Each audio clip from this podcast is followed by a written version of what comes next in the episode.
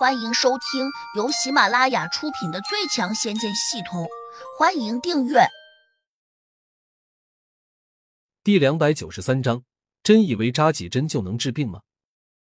王百明恶狠狠的看着他，似乎在说：“等老子回去，再慢慢收拾你丫的。”这时，女医生拿出电话，迅速拨了个号码过去。乔小苗接到了，有些惊喜，急忙把位置告诉他。女医生看了看手机上的定位，这才确定下来。最初打急救电话的，现在可以判断出来了，果真是乔小苗。这边两个护士已经帮范小五把手掌给包扎好了，他连忙招呼他们上车。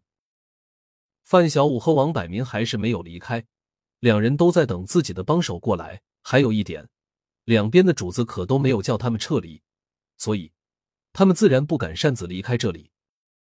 没多久，女医生带着两个护士走到了屋子的前面，乔小苗欢喜的迎了上去。谢谢你们大老远赶过来救我妈，快快快，里面请。对于乔小苗来说，他当然不相信胡杨给他母亲扎两针就会好。作为一个学过现代医学技术的医生，他是理智的。对于中过弹的伤口，首先得消炎上药，那样才能防止感染。另外还要及时输血，毕竟陈敏失血太多，可能支持不了多久。可是，当女医生被乔小苗带到了陈敏的屋子里面时，却发现陈敏平静的靠在了床板上，她的神情十分悠闲。如果不是身上残留着的血迹，可能还看不出她受过伤。病人情绪很稳定，看来没有伤到要害。女医生松了口气，又问。子弹伤在了什么地方？我先检查一下。不过我们没法帮你动手术，毕竟这里条件太差，只能先把你带回去。陈敏伸手在肩头上按了下，说：“伤在了这里。”他好像并不知道胡杨已经把他身上的子弹取出来了。此刻胡杨不在屋中，乔小苗左右看了一眼，感觉他好像去了后院。让他奇怪的是，谢芳和小明都不在这里。按道理说，他们应该会在这里看热闹才对，可惜他们没有。女医生听陈敏这样说，便点了下头，叫他把衣服脱下来，自己才好给他涂点药水，暂时消一下炎。陈敏马上脱掉衣服，女医生盯住他光洁的肩头，有些发呆，说：“弄错了吧？没有伤在这边。”乔小苗同样看傻眼了。因为之前他明明看见胡杨从陈敏的左肩上把子弹剜出来的，当时血流如注，十分可怕。可现在他却连一道伤口也没有看见，这未免太奇怪了。这到底是怎么回事？陈敏有点意外，他转头按着肩头上，那里还有一道明显的伤痕，有些泛红。除此之外，并没有别的伤口。他这下也有点困惑了，呆呆的念道。难道我记错了，伤在了右边吗？他赶紧又伸手把另一边的肩头亮出来，那边更没有伤痕。女医生顿时有点不耐烦了，沉下脸问：“你到底伤在了什么地方？”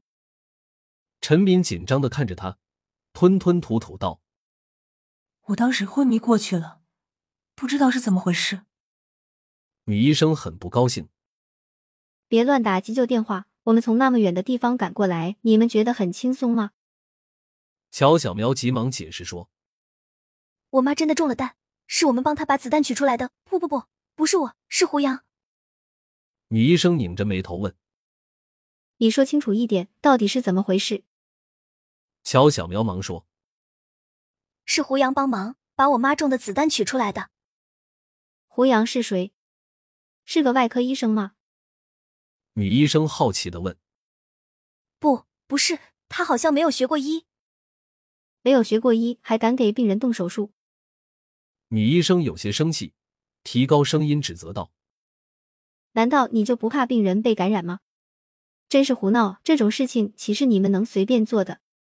你把那个姓胡的叫出来，我要问问他到底对病人做了些什么。”到了这个时候，女医生怀疑胡杨从中动了什么手脚。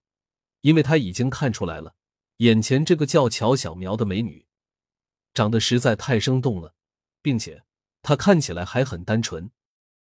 于是，他就联想到了一点：也许那个叫胡杨的，为了捕获他的芳心，故意耍了什么手腕，说他母亲中了子弹，然后还演了一出救人的大戏给他看。乔小苗没办法，只好快步走到后院，想把胡杨叫过来。但是他却又意外的看见。小明躺在地上，胡杨正拿着银针，就像扔飞镖一样，刷刷刷的扎进了他的身体。更让他觉得奇特的是，小明睁着眼睛，却没有乱动，也没有喊痛，就好像一个让人随便摆布的木偶。谢芳似乎也着魔了，他一直认真的注视着地上的小明，连眼睛都好像舍不得眨一下。这到底是怎么回事？乔小苗赶紧问。胡杨，你们这是在做什么？胡杨头也不回的答道：“给小明治病。”乔小苗愣了下，又问：“治什么病？”胡杨说：“小明的智力一直停留在三岁左右，可能是因为他体内支脉不通，我得想办法帮他打通。”乔小苗越听越迷糊，正在思索这是怎么回事时，那个女医生走出来了。